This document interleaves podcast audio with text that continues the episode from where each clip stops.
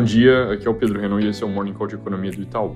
Começando pelos Estados Unidos, chamou atenção o discurso da Brainerd, membro do FOMC, numa linha mais suave, mais dovish, dizendo que precisam levar em conta os efeitos defasados da política monetária e possíveis efeitos colaterais das altas de juros.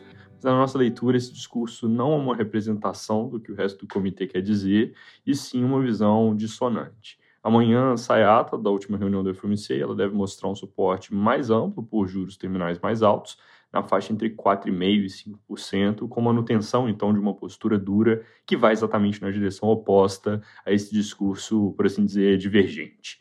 Na China, ao mesmo tempo que novos casos voltam a subir em direção aos picos recentes, o governo reafirma que vai manter a política de tolerância zero, que vem exercendo um custo econômico importante sobre o país. Essa sinalização é presságio ruim para a atividade e vem junto com uma nova frustração no mercado imobiliário, onde o início da temporada de construção do outono está vindo bem mais lento que o esperado. Aqui no Brasil, ontem saiu mais uma pesquisa IPEC mostrando o placar de respectivos 51 a 42% nos votos totais entre Lula e Bolsonaro, com estabilidade do primeiro e recuo de um ponto do segundo. Em votos válidos, os números são 55 e 45.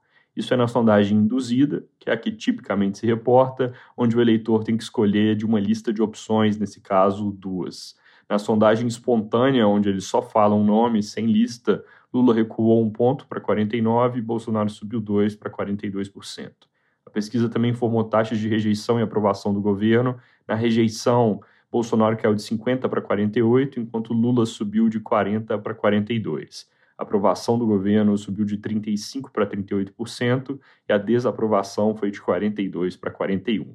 Na campanha, o Globo de hoje reporta que a equipe do ex-presidente Lula pode anunciar algumas medidas que objetivam ganhar mais suporte da classe média na votação do fim do mês. A principal delas seria a promessa de correção da tabela do imposto de renda para um piso de 5 mil reais, que é um valor que o ex-presidente já tinha mencionado no passado e depois foi deixado meio de lado por um tempo. O custo dessa medida, sem nada acompanhando, é alto, cerca de 1% do PIB, que poderiam vir a ser compensados com uma faixa adicional na alta renda ou, como cita a reportagem, com taxação de dividendos e grandes fortunas. O jornal também menciona a implementação de escolas em tempo integral e zeragem das filas de exames no SUS como parte desse pacote pelo voto da classe média.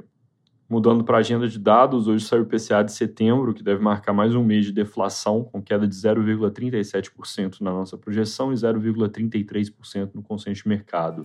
É, recuo aqui que vai ser liderado por gasolina, telecom, serviços e alimentos no domicílio, com fatores por detrás que são queda do petróleo, corte de impostos e queda dos preços de leite.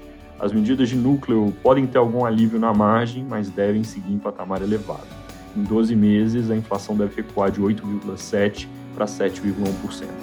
É isso por hoje, bom dia.